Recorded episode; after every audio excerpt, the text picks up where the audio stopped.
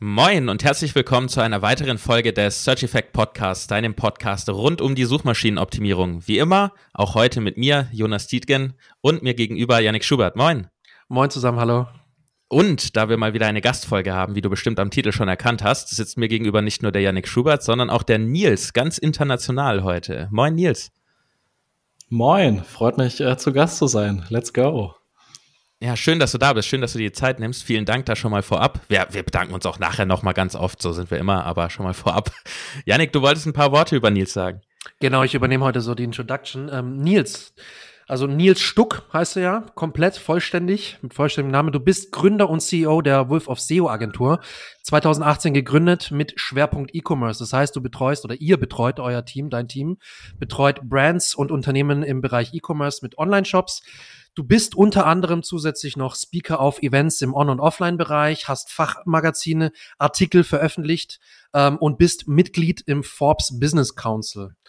Jetzt nochmal die typische Frage an dich. Habe ich noch was vergessen? Äh, vergessen? Willst du noch was ergänzen? Nein, also danke für das äh, hochtrabende Intro. Äh, ich freue mich heute mit euch über äh, SEO und äh, welche Themen auch immer noch mit aufkommen sprechen zu können. Daher äh, danke für die Introduction. Ähm, Mensch, klingt gerne, wie ein halber Doktortitel, nice. aber im Endeffekt äh, sind wir hier alle im selben Becken unterwegs. Let's go. Bevor wir aber loslegen, kommen wir zum Sponsor der heutigen Folge, Ahrefs. Mit den Ahrefs Webmaster Tools hast du eine komplett kostenlose Möglichkeit, deine Website zu überwachen und zu analysieren. Die Ahrefs Webmaster Tools liefern dir viele interessante Zahlen, die dir dabei helfen, die Rankings und die SEO-Performance deiner Website zu verbessern. Neben den Google Rankings kannst du auch SERP-Features und deine Backlinks analysieren. Zusätzlich zu diesen Insights bekommst du die Möglichkeit, technische Aspekte zu identifizieren und wichtige Rückschlüsse für die Qualität deiner Seite zu ziehen. Das Beste daran, die Ahrefs Webmaster Tools sind komplett kostenlos. Melde dich noch heute für die Ahrefs Webmaster Tools an und gehe hierzu einfach auf search-effekt.de slash awt oder klicke auf den Link in den Show Notes. Ich muss, ich, ich muss gerade, sorry, ich muss gerade so ein bisschen lachen, weil wir hier im Chat nebenher natürlich Connections haben, dass wir schreiben können. Und äh, ich bin heute als Yannick Schubert eingeloggt. Yannick ist als Schlafsack drin. Und Nils ist als Nils drin. Das heißt, er ist der Einzige, den man direkt erkennt, wenn man hier im Chat ist, ne? Der Einzige, den man ernst nehmen kann heute. ja, Sehr und gut. trotzdem Zeig seid ihr diejenigen mit Ahrefs äh, Sponsoring. What the hell? Ahrefs sponsert mich. Ja. Was soll das? Well played. Tja, muss einfach mal schreiben. Manchmal kommen da schöne Sachen bei raus. ähm, wir haben ja unsere klassische Introfrage, da fangen wir auch mit dir an. Nämlich, ähm, es gibt ja keinen geradlinigen Weg zum SEO. Was war dein Weg? Wie bist du dahin gekommen? Oder war ja, der geradlinig? Also, Ja, das könnt ihr danach entscheiden. Ich wüsste nicht, was jetzt der typische geradlinige Weg wäre. Äh, SEO kann man, glaube ich, nicht studieren und äh, sollte man wahrscheinlich auch nicht. Also ich bin absolut aus der Praxis quasi zum SEO gekommen. Neben dem Studium habe ich mir überlegt, ah, was äh, kann ich machen, was im Bestfall nur meine Arbeitszeit benötigt, ein Laptop und auch am Wochenende und auch nachts irgendwie funktioniert.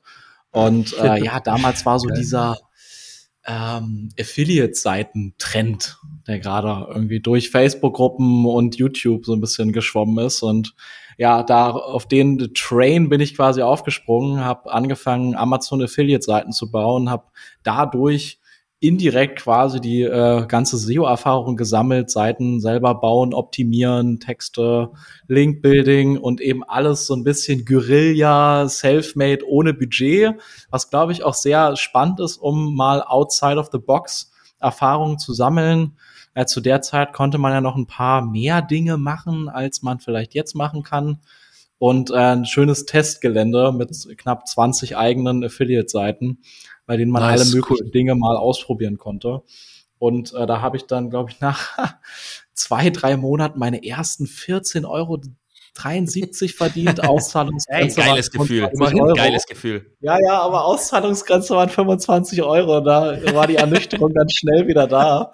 Nichtsdestotrotz hat es dann auch nur anderthalb Jahre gedauert und dann haben die Seiten irgendwie ihre 180.000 Euro Umsatz gemacht. Und ich habe gemerkt, meine Fresse, es funktioniert, total geil.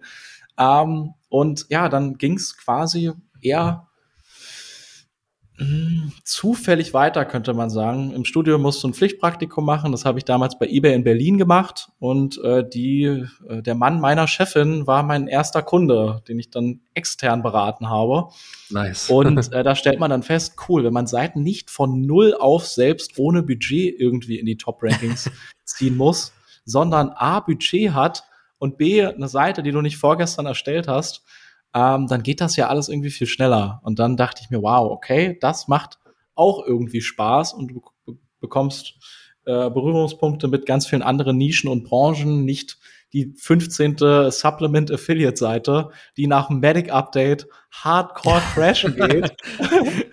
ähm, genau, und dann führte eine Empfehlung zur anderen. Ähm, ich habe für einige Agenturen anfangs äh, ja auch gewhite-labelt, denn äh, es gibt viele Agenturen, die sich erstmal alles auf die Fahne schreiben, aber in der Tiefe eigentlich vielleicht zwei, drei Themen, im Zweifel auch mal keine äh, richtig gut drauf haben. Und ähm, wenn da dann eine junge, motivierte Person kommt, die nicht viel kostet und äh, das von A bis Z übernimmt, dann äh, das war so der Einstieg. Und dann kam Empfehlung zu Empfehlung. Irgendwann brauchte man Mitarbeiter und heute sind wir auf organisch äh, 22 Leute äh, im Team gewachsen und haben nice. noch nicht mal Sales. Also das war so der Weg quasi über die letzten Jahre und zum SEO. Äh, ich bereue es nicht, äh, auch wenn die Auszahlungsgrenze der erste Tritt in die Viren war. Die wurmt dich, höre ich raus, die wurmt dich. Ah, ja, es ging ja auch nur bergab mit, mit dem Partnerprogramm. Also oh, ja. den richtigen Schritt gegangen, sich nicht mehr nur darauf zu verlassen. Ja. Nice. Ja, witzig, da haben, uh, wir, haben wir eine ähnliche Historie. Ich habe ja auch äh, mit Nischenseiten zwischendurch rumgespielt und angefangen, habe jetzt auch wieder zwei am Start. Äh, Yannick ist mittlerweile auch in dem Game drin, um ein bisschen experimentieren zu können. Ich bin jetzt auch in dem Game angekommen, ja. Ich habe da so einen blinden Fleck gehabt. Ich hatte nie eine Nischenseite. Ja. ja. Das ist so der, und das ist so der geradlinigere SEO-Weg, würde ich sagen. Man hat mit Nischenseiten irgendwann angefangen und ja. dann ist man weitergegangen. Und äh, Yannick hat den eben ein bisschen kurviger gemacht. Der macht jetzt die Nischenseite nebenher. Äh, und, und ich weiß es gar nicht. Ich weiß nicht, ob ihr es geleakt habt, aber in welchen Nischen seid ihr da unterwegs? Ah, also bei mir ist es. Bei, ja, also bei mir weiß man es bei mir weiß man sowieso, weil ich die auch überall immer wieder verlinke und nenne ähm, und schön als Referenz nehme. Eine ist bambuslife.de, das ist äh, in der ja, Garten, Gärtnernische mit Bezug auf Bambus ähm, mhm. und auch auf Bambusprodukte gemünzt. Und die zweite ist im, im Home Gym Space, also klassischer Fitness Space, weil Fitness ah, machen wir alle, deshalb ja. können wir natürlich auch Nischenseiten ja, zu machen. Ja, ne? ich auch und Janik und ich liefern uns wir liefern uns da so ein bisschen äh, ein Battle, weil wir in der gleichen Nische mit genau dem gleichen Thema angefangen haben, auch um zu gucken, was passiert.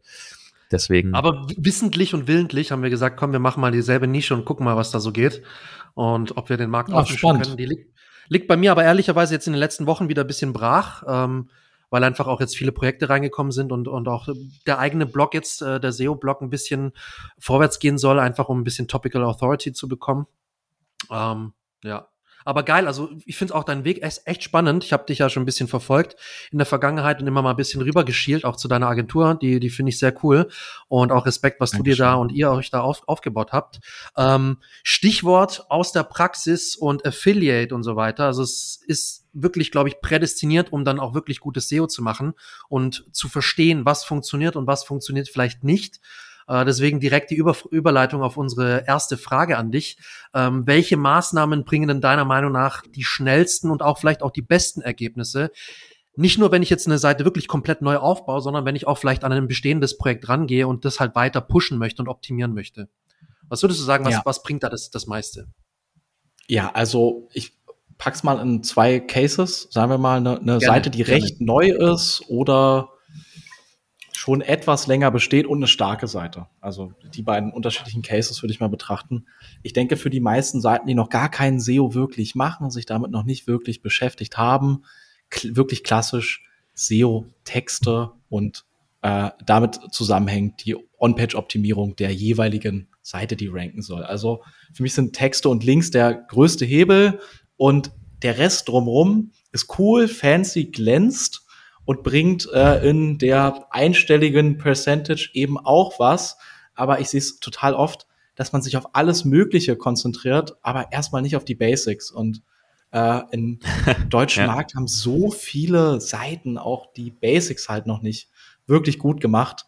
Ähm, und ich, ich sehe es oft selbst bei Kunden, irgendein neuer Trend, irgendeine Schlagzeile, irgendwer postet was Schlaues auf LinkedIn, das müssen wir auch machen.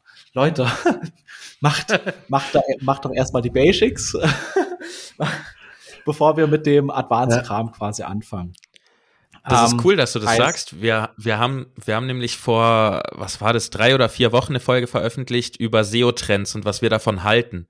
Und haben ja. im Prinzip genau das gleiche Fazit gezogen, wenn du, gerade wenn du auch alleine bist, um effizient zu sein, fokussier dich nicht mit Shiny ja. Object Syndrome auf die neuen blinkenden, tollen Trends, die gerade da sind, sondern mach erstmal den ganzen Basic-Kram, mach geilen Inhalt, mach eine geile interne Verlinkung und äh, ja. mach die Basics richtig, bevor du dich ablenken lässt von diesem ganzen Kram, der dir, der dir gar nichts, oder wie du sagst, im einstelligen Prozentbereich was bringt, aber die anderen 90 Prozent lässt liegen. Genau. Also wenn man in einer, in einem hyperkompetitiven ähm, Bereich ist und äh, schon die ganzen gängigen Maßnahmen ausgemaxt hat, dann äh, kann man sich mit diesen fancy Einzelsachen beschäftigen, die oft lange dauern, kompliziert ja. sind, spezifische Expertise brauchen und dann nicht mal wirklich viel bringen. Also bestes Beispiel ist, äh, wenn sich jetzt jemand äh, eine große äh, SEO-Analyse aus irgendeinem Tool zieht und das findet wirklich Gott und die Welt. Ja. Da kannst du, äh, wenn du möchtest, anderthalb Jahre dran arbeiten, jeden Tag, bist am Ende ja. fertig damit und hast keine äh, SEO-Texte und keine Links auf der Seite beispielsweise. Also das zeigt immer so mega viel an und ähm, es ist so naheliegend, Mensch, ich mache ein Trial bei einem Tool, lass die SEO-Analyse durchlaufen, ha cool, ich brauche gar kein SEO mehr, ich, hier steht ja jetzt schon, was ich alles machen muss. Aber eben das Einschätzungsvermögen von, was davon bewegt wirklich unterm Strich meine Rankings nach vorne und hat einen Impact im Vergleich mit der Zeit und dem Effort, der da reinfließen muss. Das ist halt dann nur ein kleiner Teil davon. Heißt, busy halten kann man sich im SEO immer, ja. äh, aber Dinge, die tatsächlich was bringen, ähm, sind ja 80-20-Regel.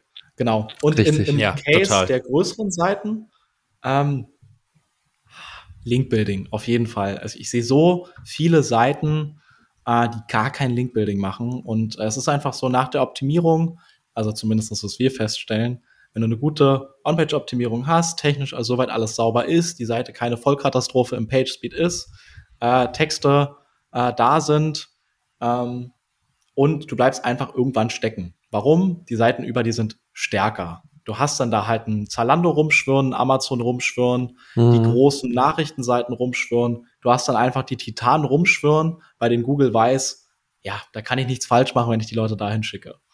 Ähm, und da dann eben dran vorbeizukommen, ohne Linkbuilding, ist oft eher schwierig, wenn man in kompetitiven Bereichen unterwegs ist. Und ich sehe vielleicht sechs von 100 Shops, die das aktiv machen, wo du das dann irgendwie mitbekommst. Und da sehe ich auch den größten Vorteil, äh, denn im internationalen Bereich ähm, macht das jeder. Da ist alles super kompetitiv. Und in Deutschland ist man ja. da noch sehr, sehr vorsichtig und hält die Füße still. Und ähm, da sich eben eine große Opportunity für viele Seiten mit recht wenig Aufwand und Kosten auch kompetitivere Keywords zu erobern. Wenn du gerade das Thema Linkbuilding ansprichst und dann auch gleichzeitig, das fand ich jetzt gerade ganz spannend, am Ende sagst, ohne sehr großen Aufwand und sehr hohe Kosten. Ähm, was, welche Methoden, ja. ich sage jetzt mal, welche Top 2 Methoden würdest du da denn sehen und empfehlen für Linkbuilding jetzt nicht nur für Leute mit einer Agentur, ne, wie bei euch, ihr habt natürlich ganz andere ja. Kapazitäten als jemand wie ich und ja. viele unserer Hörer, die alleine sind. Ähm, was würdest du da empfehlen? Ja, also Gastbeiträge äh, absolut. Also Klassiker. Größte hm, Empfehlung, ja. Gastbeiträge, das ist safe und wird sehr wahrscheinlich safe bleiben. Ähm, die ganzen experimentellen Sachen, also ich habe auch jeden Schabernack auf den Affiliate-Seiten, die noch übrig waren von vor zwei, drei Jahren ausprobiert. Das bringt alles leider nichts mehr wirklich. Am nachhaltigsten und am besten funktionieren entweder Gastbeiträge oder wenn man jetzt ein Produkt hat, eine Dienstleistung hat, Outreach, hey, wollt ihr das Produkt testen, würdet ihr einen Gastbeitrag drüber schreiben und äh, den entsprechenden ja, Value, den man, ich nehme jetzt einfach mal an, man ist ein Online-Shop. Ähm, und man ja, kann klar. mit einem SEO-Tool vorher checken, äh, wie stark ist die Seite, wenn man da so ein Gefühl für hat oder äh, jemanden an der Hand hat, der da ein bisschen Erfahrung hat, kann man einschätzen, wie viel so ein Link wert ist. Ähm, und dann kann man natürlich auch das Angebot, was man dieser Seite macht, im Gegensatz, im Gegenzug für einen äh, Produkttestartikel oder einen Gastbeitrag oder was auch immer, darauf abstimmen. Also ähm, am einfachsten funktioniert es natürlich, äh, Gastbeiträge gewissermaßen einzukaufen. Will man ja. immer nicht hören, ist nicht so sexy. Das ist mit nicht unglaublich viel Effort verbunden. Outreach kann da deutlich bessere ähm, sagen wir mal, Link zu Kostenverhältnisse bringen. Äh, da, wenn man jetzt eine Dienstleistung hat oder einen Online-Shop hat, ähm, steht da ein Price-Tag, aber äh, ja, das sind ja nicht tatsächlich die Kosten, die am Ende für dich entstehen. Heißt, da hast du dann äh, wahrscheinlich einen besseren Deal. Aber das kann grundsätzlich, denke ich, jeder machen und das ähm, bringt dann auch wirklich was, da die Seiten oft themenrelevant sind. Und äh, im Link-Building hast du dann die Balance zwischen wie hoch ist die Themenrelevanz und wie stark ist die Seite. Wenn die sehr themenrelevant ist, muss sie nicht ganz so stark sein. Wenn die sehr mhm, stark klar, ist, muss sie ja. nicht so themenrelevant sein. Und wenn man mit den Produkten äh, zu Seiten, also aus seiner Nische in zu Seiten in der eigenen Nische äh, geht, dann ist der Themenrelevanzfaktor schon mal oft gegeben. Ja. Also wären auf jeden Fall meine Two Cents. Wie seht ihr das? Ja, sehr ähnlich. Janik, wenn ich, ja. ich, ich sag mal zuerst, ich lasse dich gleich, ich, äh, ich genau, habe auch noch ja. eine Anschlussfrage. Ähm, also, mhm. und ich spreche, glaube ich, auch für Janik und mich. Ähm, wir mögen beide kein Backlink-Building, kein aktives. Also wir mögen es nicht in Form von, wir mögen es nicht machen. Ähm, wir sind da einfach, äh, jeder hat so seine bevorzugten Sachen, die man im SEO gerne macht und wir mögen Backlink-Building nicht, ja. wissen aber natürlich um die Relevanz und die Wichtigkeit, ist ja klar. Ähm, Gastartikel sind auch für mich so ein Nummer eins Faktor, definitiv. Ähm, Outreach ist auch definitiv, finde ich, ein wichtiger Kanal. Ich finde ihn extrem nervig, weil gerade so in Deutschland und mit ja, ja. Äh, diesen ganzen nervigen Templates, mit denen man am Tag vollgeballert ist ein wird. deutsches Wort. Ja, ja, total. Also die Leute gönnen nicht, ne? Das ist wirklich so ein deutsches Phänomen und äh, die gönnen auch keinen Link und denken dann, ihre Welt geht unter oder ihre Website verliert Stärke oder oh Gott, jemand anderes hat Erfolg. Wie kann man da nur helfen? Das ist ja schrecklich. Und deshalb funktioniert das, glaube ich, in Deutschland auch nicht so gut und du hast ja schlechte Quoten, sag ich mal, Antwortquoten, selbst wenn du dann Nachfassmails machst. Ja. Ähm, und das also führt mich auch noch zu so einer Anschluss. Absolut. ja, führt auch noch so ein bisschen zu einer Anschlussfrage. Yannick, du darfst gerne gleich was sagen. Ich will hier gar nicht das Interview ja, danke, kapern, danke. aber ja, danke. ähm, wenn man jetzt kein kein Produkt hat oder kein E-Commerce, äh, nicht im E-Commerce unterwegs ist, kein Online-Shop hat, ähm, was würdest du als zweiten, als zweite nützliche als zweiten nützlichen Backlink-Kanal sehen, weil Outreach zum Beispiel für jemanden wie mich oder auch viele andere, die Dienstleistungen anbieten oder eben, sag ich mal, auch Affiliate-Seiten haben. Ne? Affiliate-Seiten haben ja auch nicht unbedingt einzelne äh, eigene Produkte. Würdest du da auch sagen, Outreach ist noch die beste Variante, indem man einfach guckt, dass man irgendeinen Gegenwert in irgendeiner Form von vielleicht Publicity über eigene Verlinkungen, Linktausch in Anführungszeichen, wobei das natürlich auch wieder den Wert des Links ein bisschen kaputt macht, was würdest du da empfehlen? Ähm, also, ich bin ein Fan von äh, Wert und Gegenwert. Heißt, man muss sich dann in seinem Case wahrscheinlich schon überlegen, was kann ich für die Person tun, weil geschenkt, geschenkt bekommt man auf jeden Fall nichts. Wenn ich mich mal in euren Case reinversetze, äh, pf, ja, ich würde jetzt eventuell auf meiner Seite einen Beitrag darüber schreiben, dass ich bei euch im Podcast bin und den natürlich verlinken und eure Seiten oder dergleichen, weil ich jetzt hier aus äh, äh, Sh Sh ja, Shopify, auf äh, Spotify meine ich natürlich und aus allen anderen Seiten, wo das jetzt vielleicht dann noch kommt, ich weiß es ja gar nicht, ähm, auch äh, Links bekomme. Mir ist bewusst, dass viele äh, Links von diesen automatisierten Plattformen natürlich No-Follow sind, aber äh, ja. ein Podcast-Auftritt ist ein Value, den ihr mir zum Beispiel gebt, was Sinn machen würde, dass ich das dann äh, in Form von Content auf meiner Seite verwerte und euch einen Backlink mhm. gebe. Oder ähm, dass man mh, hm, ja, Gastartikel zu einem Thema schreibt, also dass du viel Value bringst, also einen Top-Beitrag zu irgendeinem Thema, was für die Person auch irgendwie wichtig ist und ihr seid ein, quasi eine Rand, ein Randprodukt, eine Randdienstleistung, die irgendwie komplementär anknüpft, aber nicht damit in Konkurrenz steht.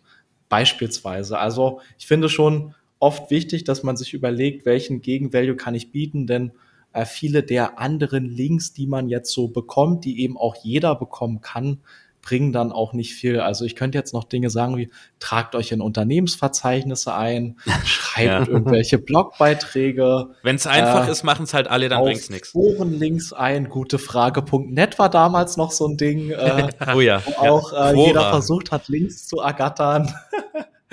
ähm, aber genau, ich glaube, da muss man sich dann oft schon im Individualfall überlegen, was kann für die Person von Wert sein. Und es muss nicht per se für ihre SEO von Wert sein, sondern ähm, dann ist es äh, vielleicht mal die kostenfreie Beratungsstunde oder weiß ich nicht, irgendwas, was man ähm, ja mit einem ähnlichen Gegenwert bringen kann.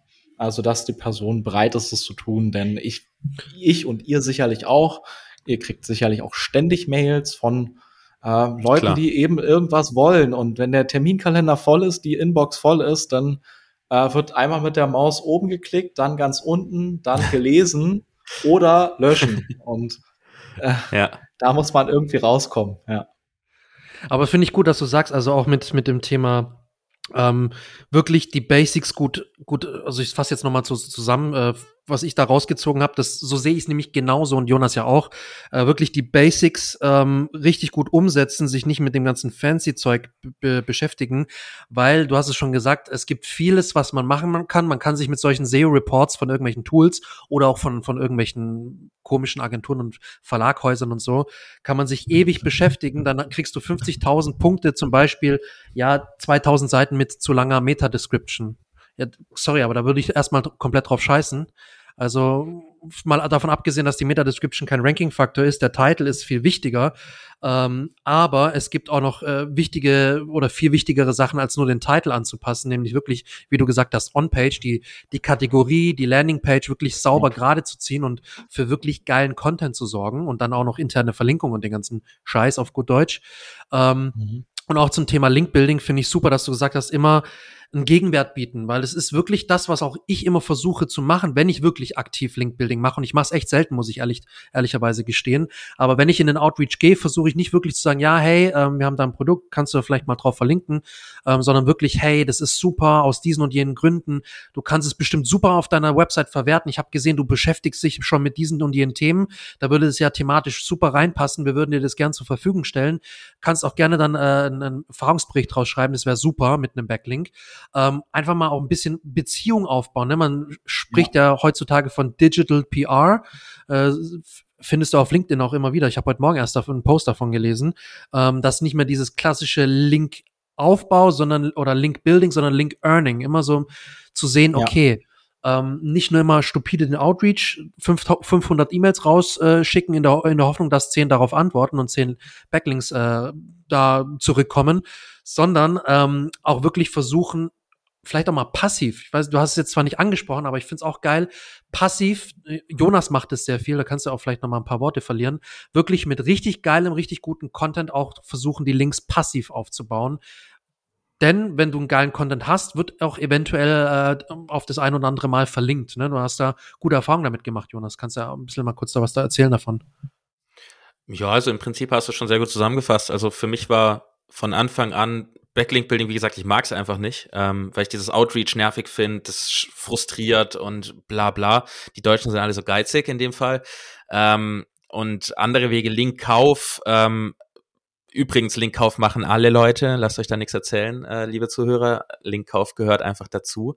Vor allen Dingen in den umkämpfteren Nischen ähm, und Branchen ist es absolut normal. Nichts anderes als absolut normal, auch wenn andere euch immer wieder was anderes erzählen.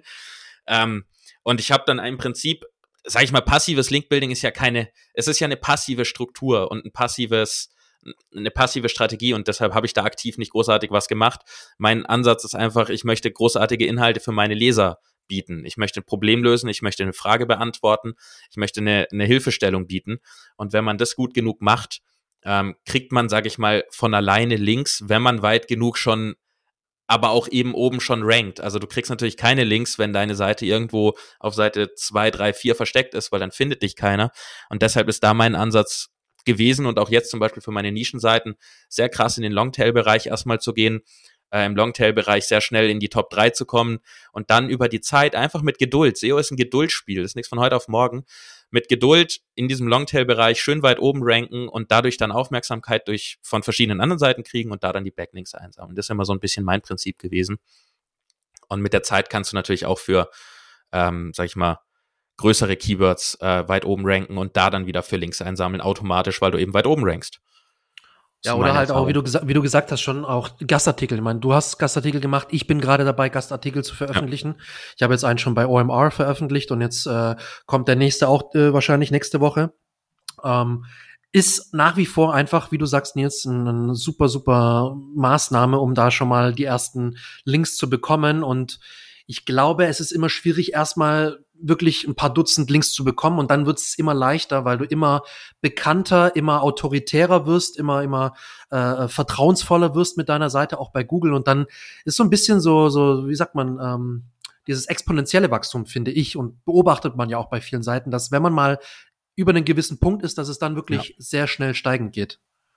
Würdest du auch sagen, das ist deine Erfahrung so exponentiell oder sagst du, boah, nee, Absolut. es ist schon sehr, sehr langwierig? Man muss schon über den kritischen, wenn man über den kritischen Punkt hinauskommt, dann äh, geht's auf einmal deutlich schneller. Und da dieses Sitzfleisch zu haben, auszuhalten, dass es eben erstmal drei, vier Monate stinklangweilig ist und so wenig Return für die Arbeit reinkommt, äh, bis der Knoten platzt, ähm, mhm. das äh, gilt's halt äh, zu überwinden. Und ähm, ja, kurz so erfahrungsmäßig zu diesem passiven Linkaufbau. Ähm, Finde ich besonders in Deutschland schwierig. Ähm, da ist das ja, nicht ja. so üblich, aber es setzt sich auch immer mehr durch, dass man Trust-Links setzen sollte, dass äh, mal kompliziertere äh, Begriffe auch mal einen externen Backlink verpasst bekommen können. Also ich sehe das jetzt mittlerweile mehr. Ich glaube, in den letzten Jahren hat man noch chronisch überhaupt nicht extern verlinkt und wollte das unter mhm. allen Umständen irgendwie verhindern. Und langsam merkt man, ah, okay, wenn ich jetzt auch mal extern zu einer Studie oder zu einer guten Quelle hin verlinke, dann äh, werden vielleicht auch mehr Tests gemacht, vielleicht auch von SEOs, dass das äh, noch natürlicher wirkt und noch mehr bringt. Also mhm. das sehe ich jetzt mehr und mehr gerade. Ähm, dennoch ist es wahrscheinlich vielleicht ein Viertel von dem, was man jetzt im internationalen Raum so hat, da äh, im Gefühl noch irgendwie jeder Link, äh, nein, nein, ich schicke doch meine Besucher nicht zu einer anderen Seite und ich gebe denen noch nichts ja. von meinem Link-Juice ab. Das, das ist ja. keine Option. Alle externen Links, No-Follow-Plugin installieren jetzt. Ähm, und äh, ja, aber es ist, ich will nur quasi dazu sagen, es ist mühsame Arbeit und wenn man dann schon so eine Autorität in einem bestimmten Thema aufgebaut hat, selber schon viel Traffic hat, vielleicht eine kleine Base an äh, Nutzern hat, Besuchern hat, äh, Followern hat, dann ist das viel leichter und dann platzt da irgendwann der Knoten und ähm, es kommen auch Passivlinks rein. Aber das ist auch echt wirklich ein langer, langer Weg. Ich will aber auch noch einmal dazu sagen, dass ähm, ich Linkaufbau auch wirklich als die letzte Maßnahme sehe. Deswegen auch speziell für die großen Seiten, die irgendwo stecken bleiben und eben schon alles andere gemacht haben. Denn äh, es ist entweder ultra frustrierend oder ultra teuer. So, das sind die beiden Optionen, die man im, im, im Linkbuilding hat. Super mühsam oder äh, ich muss ordentlich in die Taschen greifen. Und ähm, eine On-Page-Optimierung kostet hauptsächlich Zeit. Und mhm. Texte kosten ja. auch, wenn man es selber machen will, hauptsächlich Zeit. Ähm, und Sehr das gut. lässt viel einfacher leveragen und deswegen ist wirklich nur, wenn wir merken, in einem Keyword oder in einer Nische, die, bei der es absolut das wert ist und einen riesen Impact hätte, wenn man da jetzt in den Top 3 zum Beispiel wäre für dieses Keyword, für das wichtigste Keyword, fünfstelliges Suchvolumen, ordentlicher Warenkorbwert oder eine Dienstleistung, die super teuer ist, wo du weißt, ich behalte den Kunden für zwölf Monate und das lohnt sich richtig für mich, da Linkbuilding äh, dann äh, zur Hilfe nehmen, weil in Relation Linkbuilding quasi dann günstig ist. Und was mir auch hilft in der Betrachtung ist, dass ich jeden Link, den man bekommt, ähm, so mit einem Wert betrachte. Wow, der Link ist jetzt quasi 300, 400 Euro wert. Die habe ich jetzt gespart. Die habe ich jetzt so bekommen, gewissermaßen. Also, dass ich mit der Logik rangehe, dass jeder Link gewissermaßen bares Geld ist. Und so ist es dann auch viel einfacher, mal für einen Gastbeitrag, mal für eine Veröffentlichung, mal für eine coole Opportunity, auch mal ein bisschen Patte auf den Tisch zu legen äh, ja. und äh, das dann einfach mal zu machen. Ja, genau. Das ist ein sehr guter, sehr guter Mindset-Shift, wie man so schön sagt, ne? das mal so rum zu betrachten. Ähm, Finde ich sehr gut. Und ich würde noch einen weiteren mitgeben an dich, lieber Zuhörer. Ähm, verlinke auf andere. Sei, sei, sei oh da ja, nicht geizig. Oh ja. Also es ist, es ist, ich, ich lese gern, ich habe ein Zitat gelesen, hatte ich, glaube ich, in der vorherigen Folge schon mal gesagt. Ähm, ich stehe lieber im Mittelpunkt meiner Nische und äh, des Internets als am Rande. Und in den Mittelpunkt kommst du nur, wenn du verlinkst auf andere. Und du verlierst dadurch nichts. Und wenn du Angst hast, dass Leute dann lieber auf der anderen Seite bleiben als auf deiner, dann solltest du darüber nachdenken, ob deine Seite und deine Inhalte gut genug für deine Leser sind. Das klingt jetzt ein bisschen fies, aber das ist tatsächlich so. Also wenn du Angst hast, dass die dann nicht wiederkommen, dann stimmt wohl irgendwas machen, nicht. Ist irgendwas nicht gut genug bei dir. Ähm, ich wollte genau, ich wollte ja, noch kurz einen Punkt was. ergänzen. Ja, genau, weil den wollte ich auch sagen und ich fand die beiden Aussagen sehr gut von dir, Nils, weil man merkt immer, wenn SEOs, die wirklich Ahnung von der Materie haben und auch seriös sind, sage ich jetzt mal ganz so provokativ, dass die immer empfehlen, hey, Backlinks kommt erstmal ein bisschen weiter hinten. Wir müssen erstmal die Basics angehen, On-Page, Texte, Content und so weiter und so fort. Auch die Technik sauber ziehen, dass das passt. Und erst wenn das alles steht, dann befassen wir uns im letzten Schritt sozusagen, also im Anführungsstrichen letzten Schritt mit dem Backlinks und versuchen dann nochmal so die letzten Push rauszuholen, das letzte ja. Quäntchen rauszukitzeln, um dann wirklich die, die Rankings nochmal ähm, weiter nach oben zu pushen oder zu festigen. Ne? Und Rankings sind nicht einmal da und dann äh, sind sie da, sondern die können sich auch wieder ändern und du kannst auch Plätze wieder verlieren, äh, sind dynamisch. Ähm, und deswegen finde ich es immer gut der Hinweis, ja, Backlinks ähm, sind wichtig, Linkbuilding ist immer noch nach wie vor wichtig, auch wenn das viele nicht, nicht als ganz so krass wichtig sehen, wie es eigentlich ist. Aber es ist eine Maßnahme, die man eher im, im letzteren Schritt angeht, wenn man alles andere genau. optimiert hat. Finde ich sehr gut. Und weil ich, ich sehe immer wieder so Angebote, die ich von meinen Kundinnen noch teilweise bekomme. Letz, letzte Woche hat eine, eine Kundin ein Angebot geschickt, meinte so, hey, spaßeshalber, schau doch mal drauf, was du davon hältst. Die haben uns einfach angeschrieben ey, da war gleich von, vom ersten Monat an, ja, das, die Versprechung, hochwertige Backlinks, äh, DR Größe 60 und so weiter und das wird voll, voll die Rakete sein und was weiß ich was. Und du guckst den Shop an, ich nenne jetzt keine Namen, aber ehrlicherweise muss ich sagen, der Shop war Katastrophe oder ist Katastrophe. Ähm, und da muss man sehr, sehr viel, oder nicht Katastrophe, aber er ist, er ist nicht so gut, was SEO angeht. Und da muss man sehr viel andere Sachen machen, die man einfach erst gerade ziehen muss, bis man sich dann an die Backlinks wagt. Und da merke ich gleich schon, die Agentur kannst du auch vergessen. Es war irgendwie so ein Medienverlag, keine Ahnung, die machen irgendwie alles und auch nichts.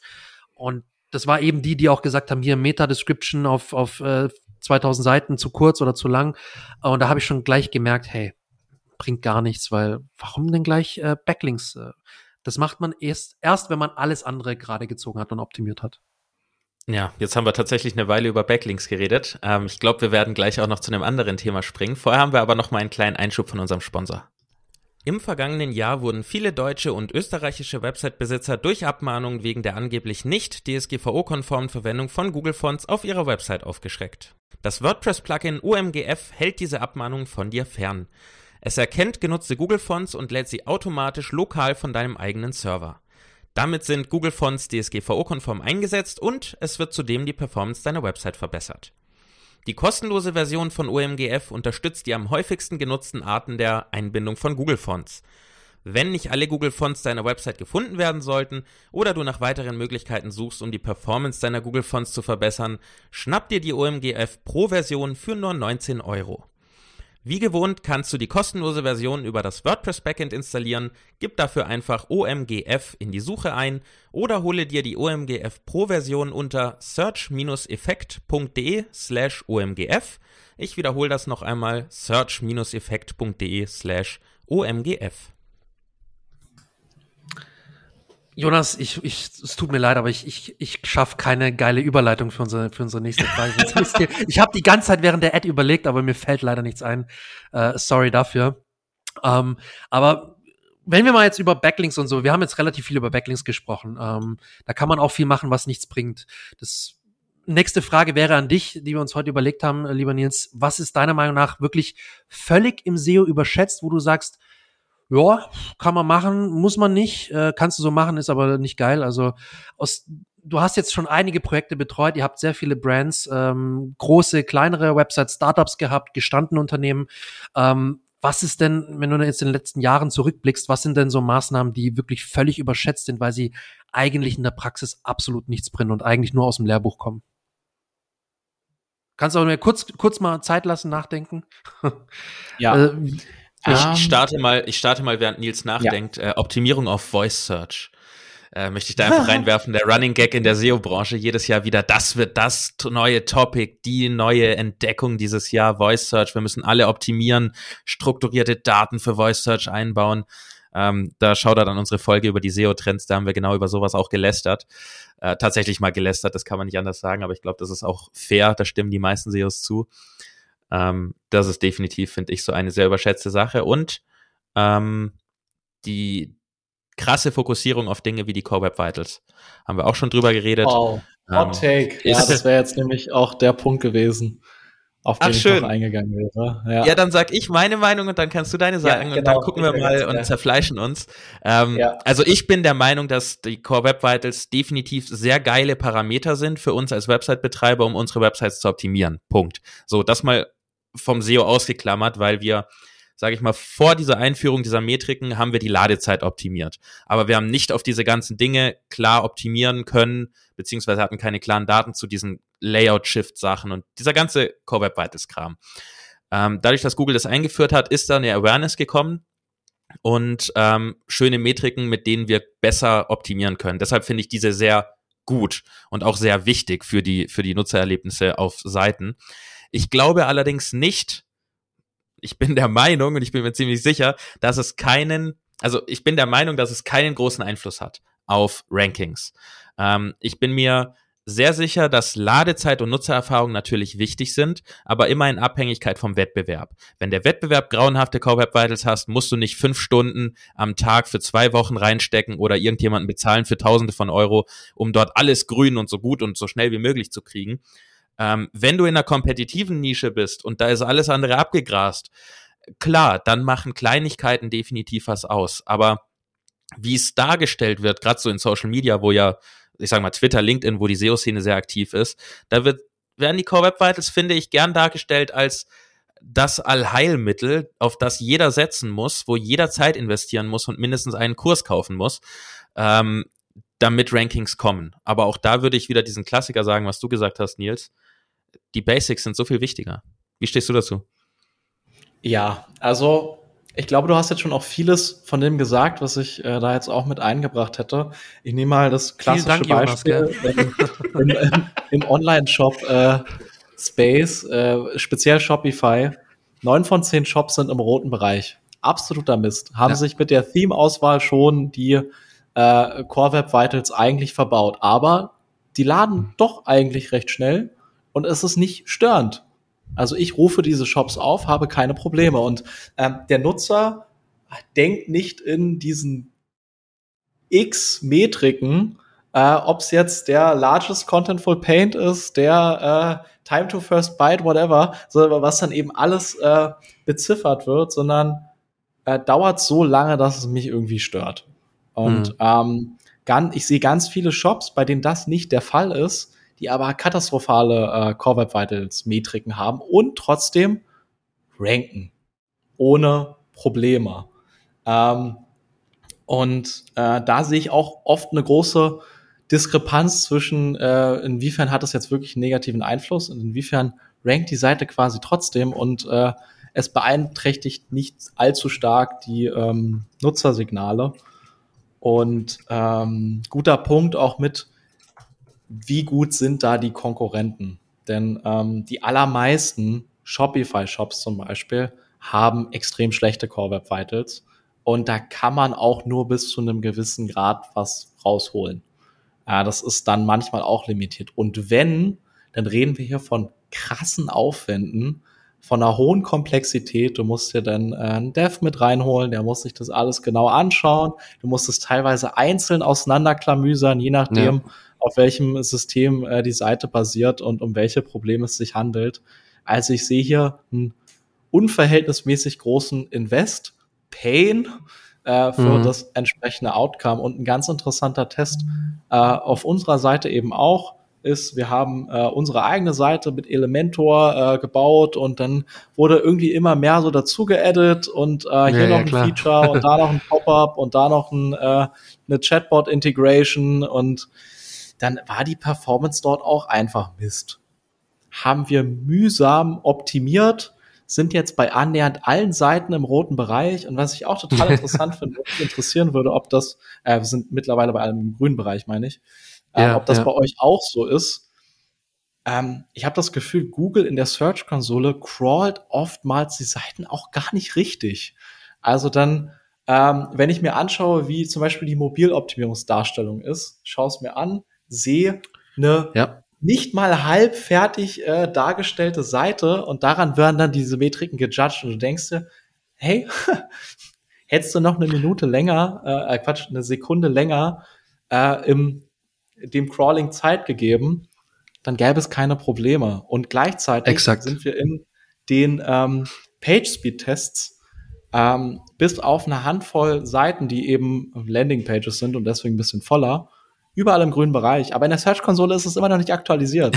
da ist immer noch alles ja. rot und gelb und es ist anderthalb Monate her. Google, what the hell? So, ja, und ja. Ähm, wir haben jetzt mit deutlich besserer Performance äh, schlechtere Performance als ähm, also schlechtere Traffic und Ranking ja, ja. Performance als vorher. Also ich habe nicht mal einen positiven Impact gesehen von einem Change von äh, 20 von 100 auf äh, 90 von 100 und Vielleicht, weil ja. sie es noch gar nicht gesehen haben, ne? Naja, doch. Äh, es, ich sehe ja, dass alles gecrawlt wird. Google, I'm, I'm watching you. Äh, nein. Aber ähm, ich kann nur annehmen, dass das eben so der, der Trendanfang war und das mehr und mehr an Gewichtung gewinnen wird über die nächsten Monate und vielleicht das nächste Jahr. Aber mhm. äh, jetzt mhm. scheint es noch gar nicht so eine tragende Rolle im Algo zu spielen. Aber ich kann mir eben auch vorstellen, so in der Attention Economy, wo jeder Nutzer im Internet weniger Aufmerksamkeitsspanne als ein Goldfisch hat, dass äh, Google schon noch stärker gewichten wird, äh, dass diese wenigen Sekündchen äh, tatsächlich einen Unterschied machen für die Wahrnehmung des Nutzers. Denn ähm, wer schafft schon noch ähm, zu warten, sich auf etwas zu konzentrieren und nicht fünf Sachen gleichzeitig zu machen. Also, warten, also hat, komm schon. Wann hat man das letzte so Mal nicht das Handy in der Kralle gehabt, wenn man Netflix ja. geschaut hat und noch irgendwie drei andere Sachen gemacht hat? äh, also ja. äh, let's see, ich bin gespannt. Aber aktuell ähm, wäre das noch ein relativ falscher Fokus mit viel notwendigem Effort für wenig ähm, Impact. Ja, bin ich bei dir. Völlig richtig, sehe ich genauso. Ähm, Finde ich, das die Punkte angesprochen, die, die wir, glaube ich, auch Jonas und ich genauso sehen. Ähm, und ich fand einen geilen Satz, du hast gesagt, ja, der, der, der User, dem interessiert es jetzt nicht, ob der äh, LCP, Largest Contentful Paint oder, oder der First Byte, das übertragen wird, vier Sekunden oder sieben Sekunden dauert und deswegen bist du in einem roten Bereich, weil es über vier Sekunden ist. Ähm, sondern es interessiert mich, lädt die Seite so langsam, dass es mich schon stört. Ganz pragmatisch. Und Jonas ja. und ich sind beide Fans von extrem gutem Pragmatismus, wirklich zu schauen, ja. okay, stört es mich? Ist es wirklich störend? Müssen wir daran, weil es brutal lange dauert und es echt scheiße ist, auf gut Deutsch? Oder ist es noch vertretbar, weil wenn ich es auf dem Handy aufrufe bei 3G und so, juckt mich nicht, weil es, ich kann es trotzdem relativ äh, zügig aufrufen, dann interessiert mich auch nicht, ob da 65 Prozent äh, oder 65 die Zahl steht bei den Web Vitals oder, oder 17 oder 85, 95 wenn die Seite trotzdem noch relativ gut aufgerufen werden kann. Und es ist das, was ich auch in der Praxis beobachte bei meinen Kunden. Ich meine, ich habe auch eine, eine Handvoll Kunden, die einen Shopify-Shop haben. Und wie du völlig richtig gesagt hast, ich meine, ihr, ihr habt ja die, die, die größte Erfahrung in dem Bereich. Ähm, Shopify-Shops sind von Haus aus leider einfach etwas schlechter, was die Core Web Vitals angeht tendenziell, du hast diverse Apps installiert für Cross-Selling, Upselling, für, keine Ahnung, Zendesk oder irgendwelche Kundenservice-Sachen. Bei WordPress hast du teilweise auch sehr viele Plugins im Hintergrund am Laufen. Das sind teilweise so Sachen, die einfach die Core Web Vitals etwas ähm, schlechter machen, weil viel Drittanbieter ähm, Code geladen werden und gerendert werden und abgerufen werden muss, klar. Ähm, aber wie du sagst, ich, ich sehe auch persönlich, dass es nicht so den krassen Impact hat in der Praxis. Und da muss ich sagen, gut, meine Kunden, wir scheißen da auch ein bisschen drauf, ehrlicherweise, wenn die Seite wirklich nicht jetzt 20 Sekunden lädt und ich wirklich da sitze und denke mir, Alter, wird das jetzt noch was? Oder okay, dann muss man ran und dann muss man jemand äh, äh, da wirklich ransetzen und dann muss man optimieren, aber in den meisten Fällen ist es tatsächlich für gute Rankings nicht notwendig. In der letzten, ja. nee, das war schon in den letzten, wann war das? Vor ein paar Wochen hatten wir den ähm, Alex Außermeier zu Gast. Äh, und da haben wir auch schon drüber gesprochen, dass viele auch große Seiten oder auch große Online-Shops beziehungsweise Online-Shops, die ein großes Suchvolumen bedienen und da richtig gut ranken, teilweise katastrophale ähm, Corporate Vitals Werte haben. Ich zum Beispiel ganz prominentes Beispiel war da Störtebecker. Hey Jungs, sorry, ähm, dass ich euch nenne, aber ihr ihr rankt aktuell super gut ähm, für viele verschiedene Suchbegriffe, die keine Ahnung, was hatten wir da? Ich glaube 30.000 Suchvolumen, 10.000 Suchvolumen, also schon etwas größere Suchvolumina und die ranken auf Platz eins bis drei ja, ja. oder sogar nur auf eins, haben aber relativ schlechte, teilweise katastrophale Corporate Vitals Werte. Die ranken aber trotzdem gut. Also man sieht ja dann, dass es teilweise überhaupt keine, keinen Ausschlag gibt. Also genau. da muss man dann wirklich Shoutout so ehrlich sein. Sind wir nicht mehr dran, aber äh, zu Störtebecker haben wir auch die Case Study. Also äh, da haben wir auch nice. okay. die Finger noch im äh, Spiel gehabt und äh, wie bei vielen anderen Online-Shops sieht man, sieht man da genau so ein Case. Also, äh, ja, man sieht ja auch, von Anfang an haben die ja eine krasse Wachstumskurve gehabt. Ich meine, der, der war dann, wahrscheinlich von Anfang ja. an dabei oder relativ von Anfang an. Und da sieht man ja auch, genau. es ging also gleich es hat krass schon los. etwas gedauert. Es hat etwas gedauert, aber da haben wir diesen, diesen Teil, diesen Faktor von der Knoten platzt. Dann ging es auf einmal ja. bam hoch. Du hast ein großes Keyword irgendwie in den Top-Positionen, äh, bleibst dort, weil die Nutzererfahrung äh, eine gute ist und, und äh, dann ist alles andere relativ schnell nachgezogen. Nice. Ähm, ja, also das Trotz schlechten Core by Vitals Werten, ne? ja.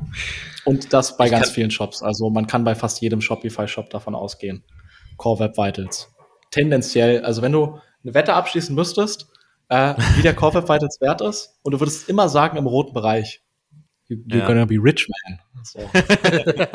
ja. Der Coinflip, der ist eine gezinkte Münze. ja. Ich kann dich übrigens beruhigen, weil du vorhin gesagt hast, ob das nur bei dir so ist, dass äh, Google, wenn sie da mal wieder crawlen, äh, mobil nur Mist machen. Nein, ähm, das geht mir auch auf sämtlichen Seiten, die ich so sehe, so und äh, hab, ich glaube, Janik, wir haben uns da auch schon mal drüber aufgeregt gemeinsam. Ich krieg das auch regelmäßig, irgendwie Fehler, irgendwie nicht nicht für Mobilgeräte äh, optimiert oder ja, geeignet und ich und so, hä, allem, Alter, natürlich, komplett. Also das sieht mobile richtig du, geil aus. Vor allen Dingen, wenn du in der Live-Ansicht diese Live-Abfrage in der Search Console ja. machst und dann auf das Mobilgerät wechselst, dann siehst du teilweise einfach maximal irgendwie vielleicht ein Menüpunkt, also das Hamburger-Menü-Icon und sonst fast nur eine weiße Seite, weil Google einfach gefühlt nach 10 Millisekunden sagt, okay, wir sind fertig mit Crawl, die Seite ist nicht da, sie ist Ja, doof. ganz genau. Und also. ich denke mir jedes Mal, was zur Hölle ist denn das bitte? Ähm, ich verlasse mich da mittlerweile viel lieber auf die, auf die PageSpeed Insights und die Lab- ja. und Field-Daten, vor allen Dingen die Field-Daten dann nach einer gewissen Zeit, nach einer Optimierung, weil da kriegst du die Daten an alle Zuhörer, die es nicht wissen, da kriegt man die Daten von den aufrufenden Nutzern und deshalb dauert es auch ein bisschen, bis man diese Daten kriegt und man braucht auch einen gewissen Traffic auf der Seite. Aber die sind dann wirklich aussagekräftig in meinen Augen. Und man muss ja dazu sagen, ich meine, äh, bei unseren, auch zum Beispiel jetzt meine Website und deine Website beispielsweise, die sind vom Quellcode her recht schlank. Das sind jetzt kein Quellcode, der, keine Ahnung, 10 MB hat oder so. Ja, du, du schüttelst mir bei meiner bei, bei, mir ist zum Beispiel, bei mir ist, Okay, bei mir ist relativ schlank. Also ich denke mal, dass der Crawler da wirklich gut durch den Quellcode durchkommt, um das, um die ganze Seite zu crawlen und zu verarbeiten. Und trotzdem kriege ich regelmäßig diese scheiß Meldungen, wo ich mir denke, okay, einfach direkt löschen, direkt oder auf gelesen markieren. Das ignoriere ich schon komplett, weil Google aus irgendwelchen Gründen trotzdem re ich dachte schon, das liegt an meiner Seite, weil die noch so klein und so relativ die un, un äh, wie sagt man unbedarft ist. Also ich habe ja nicht krass viel Content, wenn man sich meine Seite anschaut. Da dachte ich, vielleicht liegt es daran, dass Google noch nicht so ganz das Vertrauen gefasst hat, okay. Aber äh, wie du sagst, anscheinend liegt es jetzt nicht nur an der Größe der Seite. Absolut. Und das finde ich eine relativ frustrierende Asymmetrie. Also wenn du sehr akkurate Traffic-Daten isoliert aus dem SEO-Channel äh, sehen möchtest, Search-Konsole, way to go. Perfekt. Mhm. Aber so viel ja. anderes ist in diesem Tool so ein Müll. Google, what the fuck? So, da ja. fragt man sich dann, das ist das Werkzeug, mit dem ich arbeiten soll und von dem ich ableiten soll, was ich zu tun habe. Und äh, ich bin aufgeschmissen, ohne tatsächliche SEO-Tools, die dann darauf ausgelegt sind, äh, die das viel besser erfassen. Und am Ende musst du dir Gedanken darüber machen, ja Mist, Google checkt's jetzt gerade nicht richtig und äh, bewertet mich dann quasi daran, an dem fehlerhaften Test oder mhm. diesen äh, Metriken, die in einem Tool so aussehen und im anderen, also in der PageSpeed Insights beispielsweise und in der Search-Konsole dann anders. Also das sagt manchmal, vor allem auch im Zusammenarbeit mit Kunden, bei denen du dann ja sagst, hier, die Search-Konsole, da könnt ihr immer live euren Traffic sehen. Und dann kriegst du die Mails.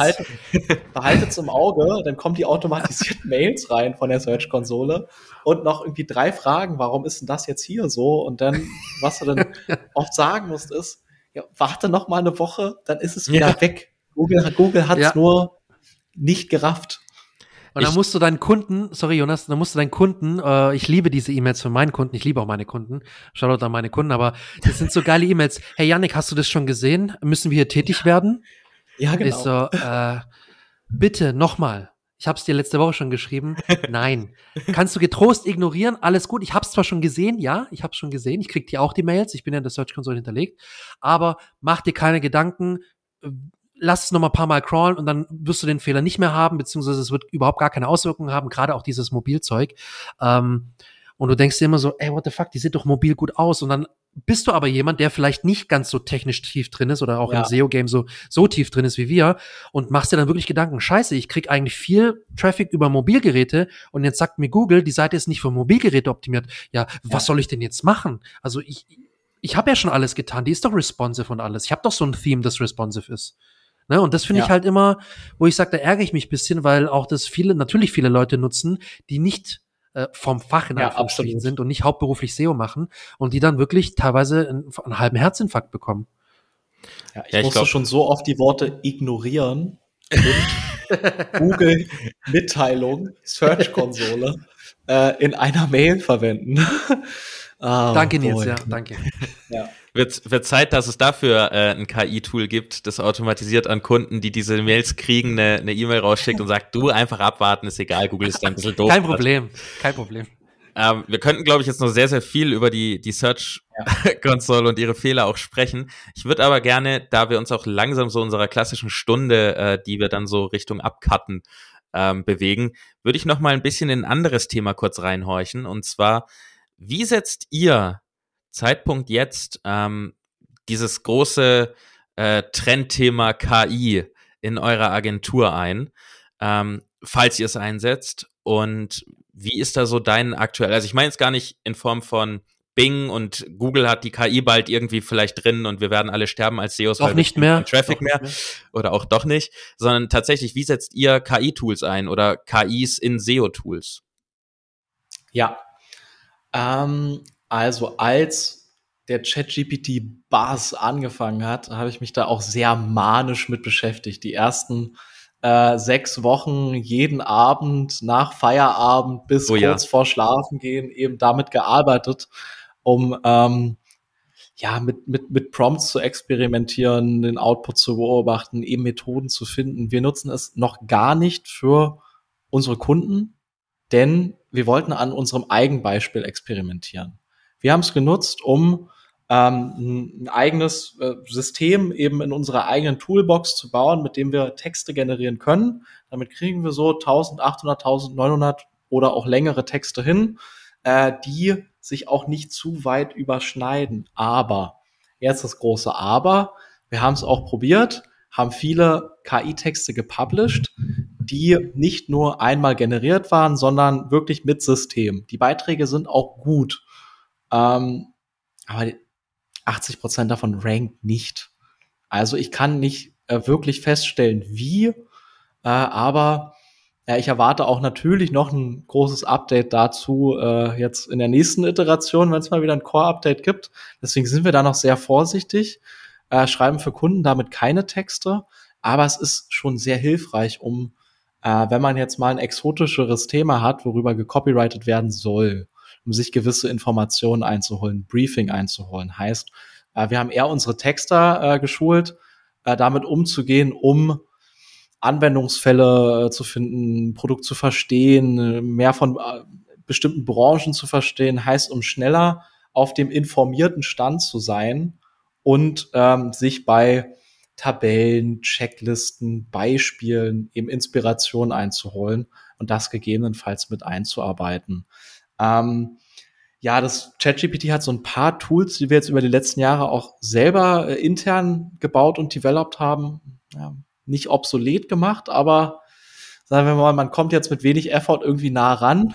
Deswegen, äh, ja, schön, dass wir das äh, ein paar Sachen vielleicht schon ein Jahr früher hatten, sei es jetzt für ein Keyword Clustering ähm, für ähm, ja, die, das Umschreiben von Textinhalten ähm, und ja, viele solcher Anwendungsfälle.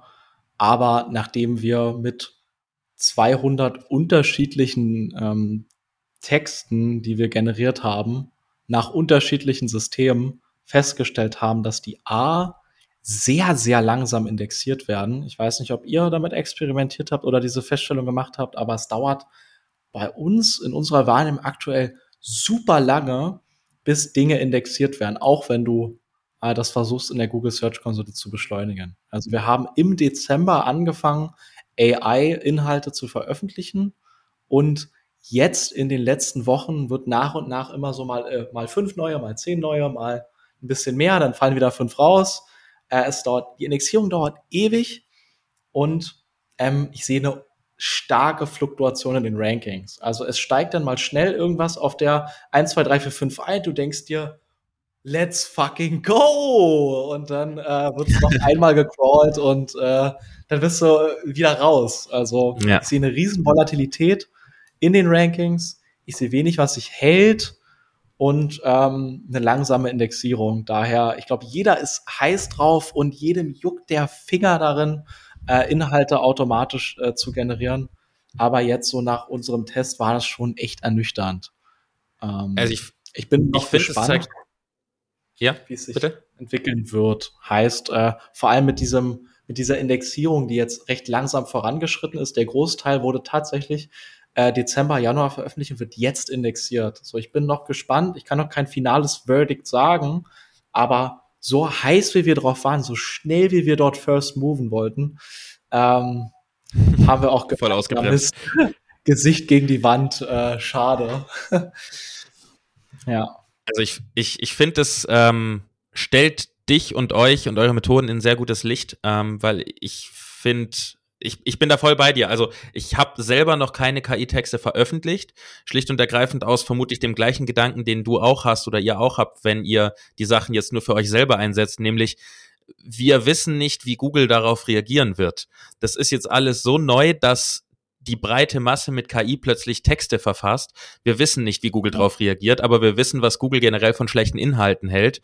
Und was man ja auch nicht vergessen darf, nur weil wir jetzt alle plötzlich mit, mit ChatGPT KI kennenlernen, heißt das ja nicht, dass Google seit Ende letzten Jahres erst mit KI unterwegs ist. Also Google ist da ja seit Jahren, wenn nicht vielleicht sogar seit einem Jahrzehnt dran an dem Thema. Das heißt, die sind ja viel, viel, viel klüger als diese ganzen Erkennungstools, die jetzt aus dem Boden wachsen. Und all dieser Kram. Ähm, nur weil wir es jetzt für neu entdecken, ist es für Google nichts Neues. Deshalb denke ich, sind sie sehr gut in der Erkennung.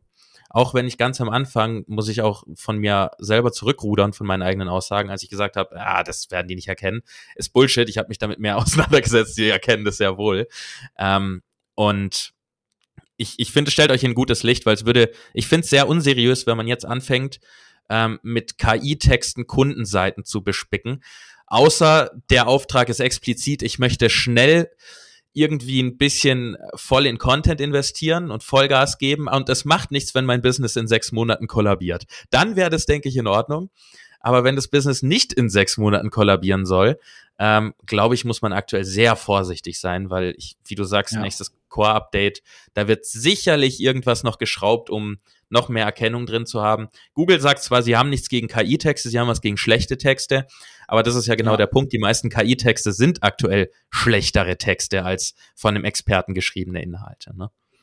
Ja, und äh, wenn man mal 100 Prompts in ChatGPT eingegeben hat, dann kannst du die Satzanfänge äh, so und wie die Sätze du weißt, verlaufen, passiert. du erkennst es selbst. Also wenn ich als Mensch mit meinen zwei Augen, die ich im Kopf habe, äh, schon nach recht kurzer Zeit erkennen kann, wie sind KI-Texte aufgebaut, wie lang sind die in der Regel, wie sind die Sätze strukturiert, wie fangen die an, äh, welche Mengen an Beispielen habe ich. Also diese ganze Systematik, die dann als Output kommt aus einer KI.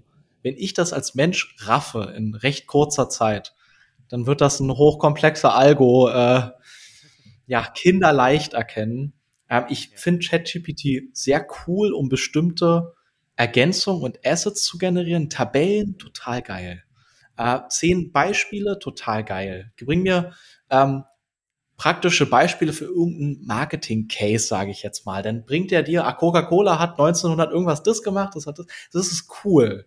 Also es bringt dir äh, mhm. für Einzelanwendungsfälle auch Beispiele und Assets, auf die du nicht selber gekommen wärst, die dann auch mal eine coole Metapher, eine coole Anekdote sind, die man als Sprungbrett nutzen kann, um ähm, richtig unique Content zu schreiben und ja, äh, um so Lücken zu schließen, die man eben einfach hat auf, aufgrund von, ähm, wir sind ein Mensch, wir haben keinen unendlichen Datenspeicher im Hirn und wissen einfach viele Dinge nicht. Und äh, heißt, man kann das super hebeln, um ähm, bestimmte Assets viel schneller zu generieren und auf Ideen zu kommen, auf die man eben nicht selber gekommen wäre. Ähm, ja. Aber ja, ich habe tatsächlich auch vor kurzem äh, potenziellen Auftrag hat verloren, weil wir gerade nicht alle seine Texte mit äh, KI generieren wollten, um ähm, die Kosten für Texte mal durch fünf zu teilen, da die Wahrscheinlichkeit eben hoch ist, dass es dafür eine Klatsche gibt. Wir müssen teilweise die Kunden mit Gewalt davon abhalten, einfach alles mhm. mit KI zu machen, da äh, halt jeder sich einloggen kann, da was eingibt und auf einmal generiert sich da Text und das ist ja Magie. Mhm. Mhm. Meine Güte, siehst du das? Hier sind meine Hände, die sind nicht auf der Tastatur und da wird geschrieben. Das ist ja crazy. Und wie ein äh, da kannst Auto. du dann neugieriges Individuum auch nicht von abhalten. Aber wir versuchen dann immer zu so wenigstens durchzubringen, vor allem bei Seiten, die noch nicht riesig sind. Bitte, bitte sorgt dafür, dass nicht mehr als vielleicht 20 Prozent der Inhalte eurer Seite in irgendeiner Form generiert sind. Sodass zumindest, wenn das Update durchrollt, äh, Google, sagen wir mal, noch ein Auge zudrückt, dass im Verhältnis eben nicht viel ist. Heißt, äh, du hast jetzt den äh, Apfel gestohlen auf dem Wochenmarkt und nicht äh, die Bank überfallen. Äh, wir müssen dich jetzt nicht für zehn Jahre verknacken. Ähm, so, äh, wenn man die Leute nicht von abhalten kann, dann versuche ich immer zumindest noch eine Art Limitierung mhm. mit reinzubringen also dass man das Risiko minimiert, denn ähm, die machen das auch heimlich.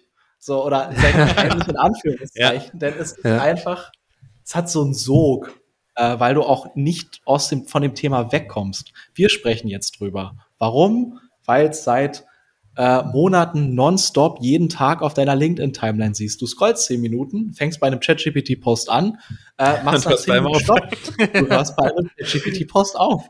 Es ist nicht zu stoppen. Ja. Und jeder macht Kurse dazu, weil jeder plötzlich ein Experte für KI ist, obwohl es jeder erst seit äh, zwölf Wochen kennt.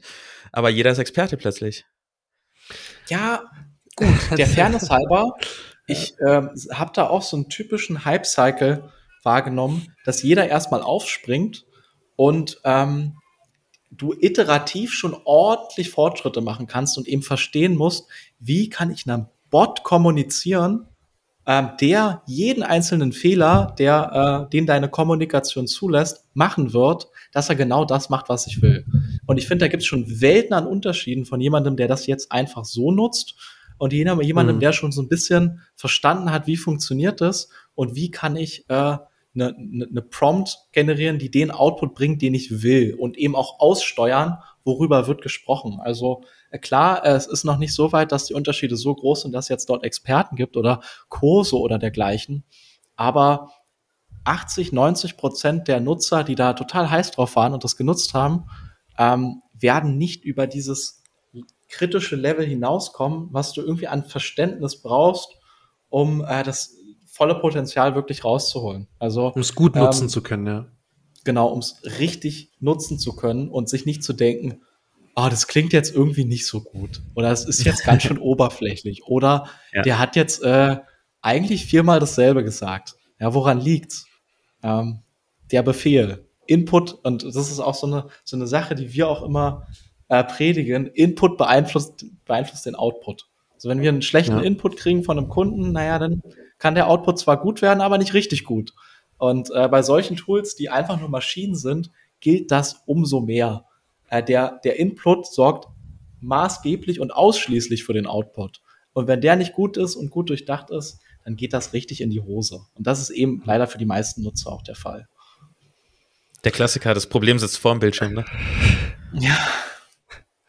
Die äh, Einstellung doch, hilft oft. So. Ja. ja. ähm, noch mal einen kurzen letzten Punkt äh, einwerfen. Ähm, was ich zum Beispiel viel spannender finde oder wo ich viel in Anführungsstrichen gehypter bin, sind teilweise die Tools, die zwar mit KI werben, wo jetzt nicht wirklich KI dahinter steckt. Wir hatten schon öfter mal diskutiert, Jonas und ich, ist eher maschinelles Lernen, weil wirklich keine künstliche Intelligenz dahinter steckt. Aber so Tools wie zum Beispiel Keyword Insights, die ja auch damit werben, hey, ist ein KI-Tool. Damit kannst du mit mit der KI kannst du deine Keywords clustern und irgendwelche anderen Sachen noch ähm, den, den Kontext, also die Suchintention äh, hervorheben lassen und so weiter. Ähm, das finde ich viel spannender, weil ich zum Beispiel gemerkt habe, und ich setze das ehrlicherweise auch bei meinen Kunden ein, zum Beispiel Keyword Insights, um einfach wirklich, wenn ich eine richtig coole, gründliche, umfassende Keyword-Recherche gemacht habe, um dann nicht selber manuell durch die, keine Ahnung, 500 Zeilen in, der, in dem Excel-Sheet oder in dem Google-Sheet durchscrollen zu müssen, um manuell meinen mein, mein Senf dazugeben zu müssen, hau ich diese, diese Keyword-Liste per CSV einfach in das Tool rein beispielsweise und das Tool clustert mir basierend auf dem, was Sie da so rausfinden, die verschiedenen Themencluster, die Content Hubs und auch äh, die jeweilige Suchintention dazu äh, hin und wirft mir das in einer richtig geilen Google Sheet mit einer Pivot-Tabelle schon mit drin und so weiter. Das finde ich, das sind so Tools, die ich genial finde oder die ich sehr, sehr hilfreich finde, weil sie mir meinen Alltag als Dienstleister oder auch als, als Inhouse-SEO extrem ja. erleichtern, weil ich viele Sachen nicht mehr manuell machen muss. Ich aber trotzdem manuell danach drüber gehe und sag, okay, sag, okay, ähm, ah, das Cluster passt für mich, hm, das Keyword muss ich nochmal selber manuell checken. Ich könnte mir vorstellen, dass es in ein anderes Cluster rein muss. Oder die Suchintention ist nicht ist nicht ganz so, wie ich sie, wie, wie das Tool sie denkt. Ich denke, das ist eher transaktional und nicht informationell oder so. Ähm, aber es ist ein Tool, das mir wirklich sehr viel Arbeit abnimmt. Und da finde ich eher den spannenden äh, Use Case, wenn es um KI in Anführungsstrichen geht. Wie siehst du das? Setzt ihr solche Tools auch ein? Mm, ja, ich muss dazu sagen, ich habe die letzten anderthalb Jahre eigentlich damit verbracht, äh, unsere Workflows und Prozesse total glatt zu ziehen. Und ähm, wenn man jetzt im, im Freelance-Kontext arbeitet oder selber äh, als Unternehmen SEO umsetzt und gar kein, kein Vorher hat, dann ist ein Nachher immer geil weil es nimmt dir total viel Arbeit ab, du hast total viel Benefit. Jetzt ist es so, ich muss oft überlegen, ähm, unser Prozess, den wir jetzt über anderthalb oder zwei Jahre schon fein geschliffen haben, optimiert haben, der genau in unsere Workflows reinpasst, dauert so lange. Wenn ich das jetzt verändere und das ganze Team diese Veränderung quasi so äh, mhm. auch mitmachen und umsetzen muss, wie viel spare ich am Ende? Heißt, ich bin in einem Setting, so mit ähm, unseren Prozessen, wie wir arbeiten, sodass das quasi einmal durchoptimiert ist und der Mehrwert entweder ein sehr großer sein muss oder der Pain sehr großer sein muss, dass man so eine wesentliche Prozessänderung macht. Ähm, daher, ich wäre super interessiert dran, mal den Case, den du jetzt beschrieben hast, mal zu sehen und das mal abzugleichen, denn ähm, für das Clustering, für ähm, die Vorlage beispielsweise für einen Text, für die Auswahl an Keyword-Gruppen und Gruppierungen haben wir selbst Workflows, die schon echt auch schnell gehen und bei denen es mir dann vielleicht auch wichtig ist, dass vor allem im Team ähm, auch noch ein guter Teil manuell gemacht werden muss, denn dass mhm. mitgedacht wird, dass sich in den Kundencase reingedacht wird, so wenn es jetzt wirklich nur um Zeit und Effizienz geht beim eigenen Projekt, wenn ein Kunde, ein Shop, äh, jemand das selbst umsetzt, ähm, dann finde ich das klasse. Sonst ist es so, stell dir vor, Schule, Uni, es ist cool, dass du deine Arbeit äh, AI generiert schreibst, aber was lernst du dabei? Hast du irgendetwas, hast du das überhaupt mal gelesen? Hast du das Thema überhaupt verstanden, sage ich mal? Die Frage stellt sich bei euch natürlich nicht. So, da ist es nur, ich mache zum hundertsten Mal dieselbe Sache. Ich will, dass sie nicht mehr so mhm. lange dauert. ich muss darüber nicht mehr nachdenken, ich habe das verinnerlicht.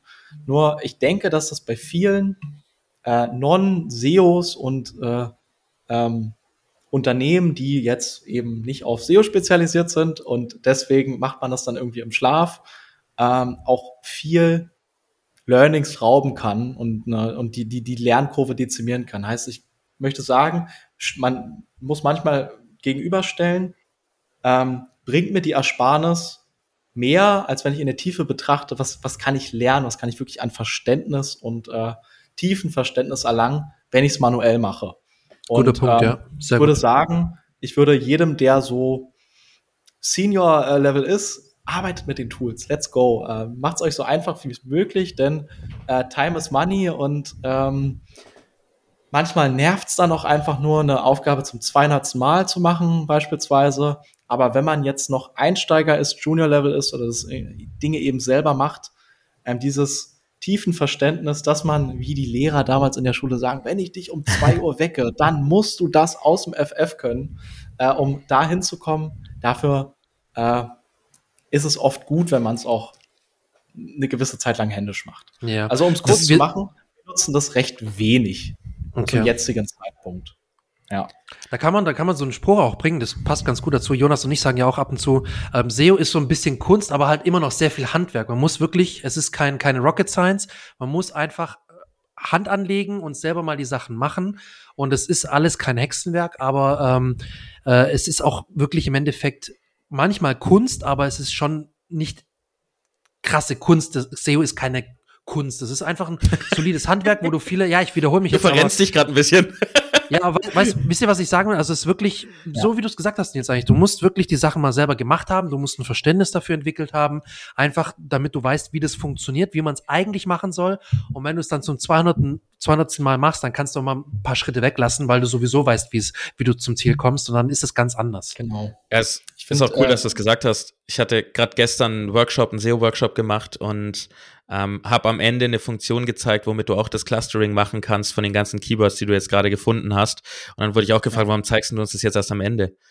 Äh, hätten wir von Anfang an machen können. Habe ich gesagt, ich zeige euch das, dass ihr wisst, es ist da, wie ihr es benutzen könnt. Und ich zeige es euch vor allen Dingen, um euch zu sagen, benutzt es erst, wenn ihr 50 Mal Cluster aufgebaut habt selber. Weil, ja. wie du sagst, ne, du lernst es nur, wenn du es machst. Also es war eine genau, gute Einschätzung. So, wenn du dich auskennst, nutzt die Tools und sonst lernst erstmal händisch, erst, wie ich immer so schön sage, erst erst laufen, bevor du rennst.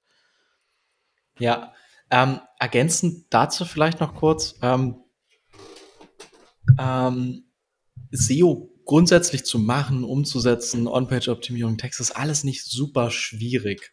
Aber ähm, ein schönes, einen schönen Vergleich, den ich da gern ziehe, ist, es gab äh, zu Schul- und Uni-Zeiten die Leute, die äh, im Mathe Formeln auswendig gelernt haben und es gab die, die es verstanden haben. Wer waren die Leute, die die Einzelnen geschrieben haben? Äh, eben die Leute, die es wirklich gerafft haben, die nicht nur äh, Formeln auswendig gelernt haben, sondern und und und das ist ja. die Challenge. Da ja. da liegt quasi dieser kritische Punkt, den man überwinden muss, ähm, nämlich einmal zu dem Punkt zu kommen, dass du warum ist das denn alles so? Die Information, wie jetzt der Googlebot funktioniert und crawlt, bringt dir erstmal nicht. Die, das ist nicht die Checkliste, die dir sagt, was tust du. Aber wenn du bestimmte Dinge verstanden hast, kannst du diese Querverbindung aus allem ziehen. Und dann ist es egal, ob du jetzt die Checkliste kennst oder auswendig weißt, weil du weißt, was ist der Grund für bestimmte Dinge. Ähm, und du kannst dir ganz viel dann aus der Logik erschließen, wenn du das einmal quasi verstanden hast. Und genauso ist es mit Suchintention, mit äh, Kompetitivität, äh, mit total vielen Dingen, die eher schwammige Metriken sind oder von Interpretationen abhängen könnten. Ähm, und äh, genau deswegen wollte ich das auch nur noch mal so mit reinbringen. Äh, Im Daily Business Automatisierung ultra praktisch, ähm, aber den ganzen Kontext drumherum auch betrachten. Das ist perfekt, da schließt sich der Kreis nämlich zum Anfang, nämlich äh, die Basics sind meistens wichtiger als die schönen Shiny Objects, denen wir hinterher rennen wollen. Ähm, deswegen würde ich das auch zum, zu, zu Ende führen hier und als Anlass nehmen, erstmal noch zwei klassische Fragen an dich zu stellen. Die eine ist neu, die will ich jetzt hier einführen, nämlich gibt okay. es noch etwas, wenn du dich jetzt interviewt hättest, wenn du jetzt hier auf Seite von Yannick oder mir gesessen hättest, was du dich fragen würdest? Irgendwas, was du teilen möchtest, so gesehen. Gibt es da noch etwas? Oh, ich denke, das dadurch, dass wir jetzt äh, im Kern zwei Fragen hatten und es trotzdem geschafft haben, uns eine Stunde und 15 Minuten zu unterhalten, ist, glaube ich, schon so alles rausgekommen, was irgendwie raus wollte. Äh, und wo man das, wo man auf allen drei Seiten hier das Bedürfnis hatte, das anzusprechen. Ähm, und ich hätte jetzt nichts Spezifisches. Hätten wir jetzt ein durchgeskriptetes äh, Podcast-Interview oder ein Talk gehabt, dann äh, hätte ich vielleicht noch was mit eingebracht, aber so war's äh, der, der natürliche Flow, der sich ergeben hat. Und nice. Ich habe das Gefühl, ich habe alles gesagt, was ich sagen wollte. Top. Sehr schön. Ja, fantastisch. Dann die zweite klassische Frage, nämlich wo kann man dir folgen, wenn man Infos über dich möchte, über dein Team, ähm, wenn man dich auf Social Media, wie Yannick immer so schön sagt, verfolgen möchte? Wo kann man das tun? Wir verlinken es natürlich alles auch noch in den Show Notes. Ja, ja. Also ähm, auf LinkedIn findet man mich und erreicht mich gut, wenn es mal äh, die schnelle Nachricht, die schnelle Frage ähm, ist. Äh, Nils Stuck. Wolf of SEO ist unsere Website. Dort haben wir total viel Content. Dort ist das Team abgebildet, was wir machen. Äh, Freebies wie E-Books, ein E-Commerce-Umsatzkalkulator, ein Free SEO-Check. Nice. Äh, also da ist ähm, sind die ganzen Infos über uns und äh, der ganze äh, Schnickschnack, den man sich so schnappen kann. Und ähm, ja, Social Media, was fällt da drunter? Da habe ich eigentlich nur Instagram, das ist nilsstuck.de. Ähm, aber da bin ich nicht super aktiv und der Account sieht vielleicht ein bisschen privater aus. Also da können wir dann auch mal über äh, Non-SEO-Topics sprechen, wenn ich da kontaktiert werde. Also, Die ganzen Katzenvideos. Äh, auch äh, vorab getan haben. Ja, ja. Ja. Gut. Sehr gut. wir verlinken, muss ich sagen. Ähm, ja, ich auch. Yannick auch. Also wir sind dann alle eher Teamhund. Definitiv. Super. Ja. Wir verlinken die ganzen Sachen, die du jetzt genannt hast, natürlich auch in den Show Notes, dass du, lieber Zuhörer, da einfach draufklicken kannst und ähm, dem Nils folgen kannst und auch dir mal die Seite, die Website angucken kannst. Ähm, dann bleibt mir und uns eigentlich nichts anderes als nochmal, wie am Anfang schon angekündigt, äh, ein riesengroßes Dankeschön, dass du dir Zeit genommen hast, dass du uns sehr mit Informationen bereichert hast, auch uns zwei, nicht nur unsere nicht nur unseren Hörern hier Mehrwert geliefert hast, sondern diese Insights, die du dann auch mit deinem Team bei größer, mit mehr Daten, sage ich mal, hast, sind immer super wertvoll für uns, äh, sag ich mal, kleine SEOs in Anführungszeichen. Ähm, deshalb vielen, vielen Dank, dass du da warst. Hat richtig Spaß gemacht. Ja, ich freue mich ja, auch, euer Dank. Gast gewesen sein zu dürfen. Hat großen Spaß gemacht, äh, mal ein äh, freies, äh, lockeres Podcast, ein Interview war es nicht, ein Talk äh, zu haben und quasi nicht immer äh, SEO von der Pike auf zu erklären, sondern dass wir einfach mal reinspringen konnten und uns äh, zu dritt äh, durch die durch die Themen boxen konnten. Also nice. äh, großen Spaß gemacht. Ich danke euch. Das freut uns, das freut uns. Ja, auch von mir noch mal kurz Danke. Ähm, in, hier in Stuttgart im, im Schwabenland sagen wir, dann schwätzen wir immer mal locker.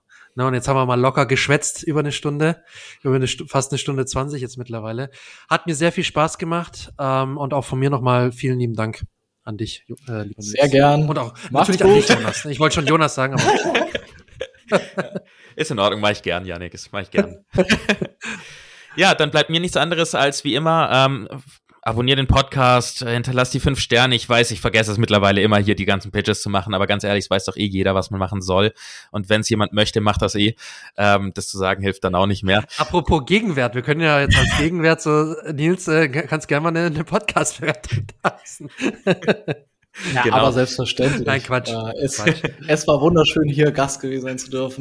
gerne wieder äh, fünf von fünf Sternen. Äh, ja, und du schreibst natürlich rein, die beste Folge war die beste Folge war die mit mir. Genau. ja, stimmt. Mega ein Insights Glück, und alles. Ein Glück habt ihr Nils eingeladen. Mein Gott. Brutalsten oh, Mehrwert oh. geliefert in der Folge. Sehr, sehr Super, machen wir den Sack zu, weil wir drei Drahtstanden könnten, glaube ich, noch tatsächlich sehr lange weiterreden. Ähm, vielen Dank fürs Zuhören. Bis zur nächsten Folge von mir aus. Tschüss. Und Yannick hat wie immer, ich gebe dir, ich geb dir einen Satz zum ja, Abschluss, dass wir schnell fertig sind. Ja, ich sag auch Tschüss.